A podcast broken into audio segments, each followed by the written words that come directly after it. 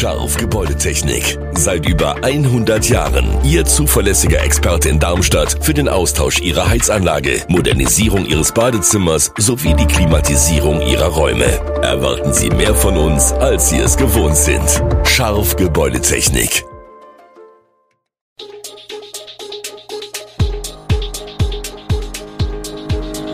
Gude, unser morgendliches News Update.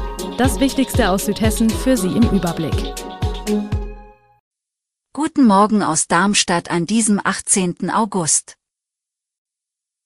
Ein alter Bekannter als Neuzugang für die Lilien, ungewisse Zukunft für das Industriemuseum in Darmstadt und schwere Unwetterschäden am Frankfurter Flughafen.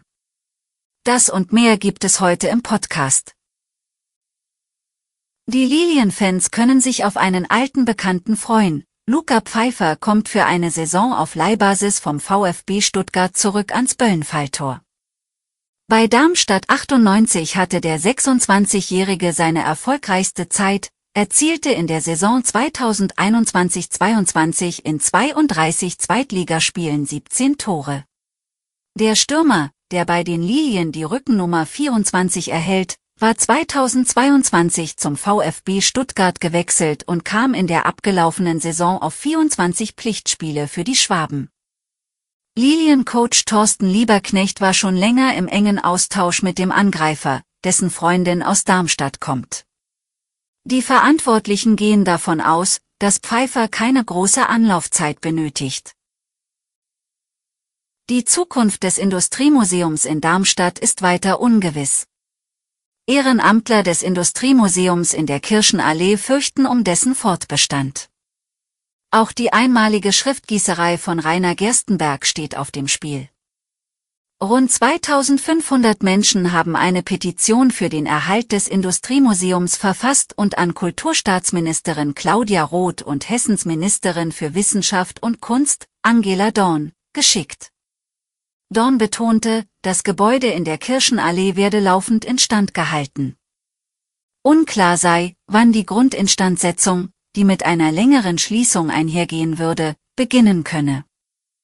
Die Sanierung sei mit Kosten von mehreren Millionen Euro verbunden. Diese Mittel seien im Haushalt aktuell nicht veranschlagt.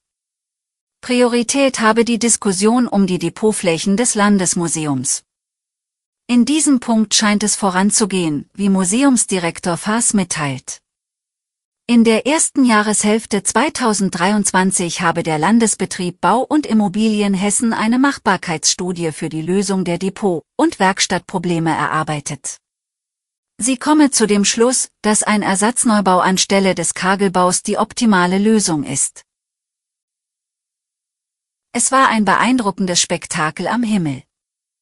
Am Mittwochabend blitzte es quer durch das Rhein-Main-Gebiet, teils krachte es innerhalb der gleichen Sekunde. Ein Blick in die Statistik zeigt, zwischen 20 Uhr und 40 Minuten und 21 Uhr und 40 Minuten gab es 25.289 Blitze. Gebietsweise mehr als sonst im gesamten Jahr. Das bestätigt auch eine Sprecherin der Siemens AG, die ein Blitzortungssystem mit 155 Messstationen in Europa betreibt. Einen solchen Wert habe man hierzulande in den letzten zehn Jahren nicht gemessen.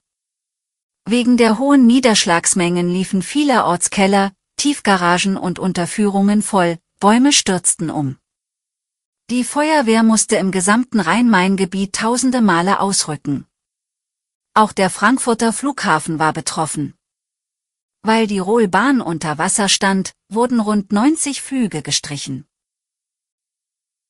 Es war fast eine unendliche Geschichte, die Zukunft des früheren Radio Wilms Gebäudes im Herzen vom Eberstadt. Doch bald soll sie ein Ende haben. Mitte der 2010er Jahre bekundete Daniel Patschol sein Interesse an der Liegenschaft. Doch damit der Kaufmann, der in Darmstadt bereits zwei Edeka-Läden betreibt, seine Pläne realisieren konnte, musste er sich in Geduld üben. Im Mai 2022 dann fasste die Stadtverordnetenversammlung den Satzungsbeschluss und segnete die Pläne damit juristisch ab. Seitdem ist klar, Eberstadt bekommt einen Edeka. Dieser soll nun im zweiten Quartal 2024 öffnen. Derzeit läuft die Innenraumplanung. Verzögerung gebe es keine, auch Materialengpässe nicht. Die Eberstädter bekommen damit ihre lang ersehnte Nachversorgung. Der Edeka als Vollsortimenter könne den täglichen Bedarf abdecken, sagt Patschul. Der kombinierte Um- und Neubau soll 900 Quadratmeter auf einer Ebene umfassen. Das schwere Unwetter am Mittwochabend hatte massive Auswirkungen auf das Rhein-Main-Gebiet und insbesondere den Flughafen Frankfurt. Umgeknickte Bäume und Überschwemmungen führten zu Hunderten von Feuerwehreinsätzen. Glücklicherweise gab es zunächst keine Berichte über Verletzte. Der Flughafen Frankfurt war ebenfalls stark durch Wassermassen betroffen, aufgrund intensiver Regenfälle wurden zahlreiche Flüge gestrichen oder ankommende Maschinen umgeleitet. Die Gewitter lieferten eine außerordentlich hohe Blitzfrequenz, mit fast 26.000 Blitzen in nur einer Stunde. Im Rhein-Main-Gebiet registrierte die Feuerwehr etwa 400 Einsätze in Verbindung mit dem Gewitter. Darunter vollgelaufene Keller und sogar ein Wassereinbruch am Südbahnhof Frankfurt.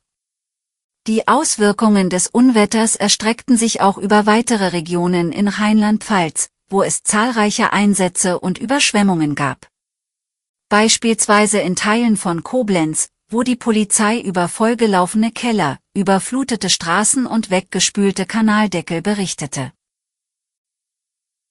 Alle Infos zu diesen Themen und noch viel mehr finden Sie stets aktuell auf echo-online.de. Gute Südhessen ist eine Produktion der VAM von Allgemeiner Zeitung, Wiesbadener Kurier, Echo Online und Mittelhessen.de. Redaktion und Produktion die NewsmanagerInnen der VAM. Ihr erreicht uns per Mail an audio.vam.de.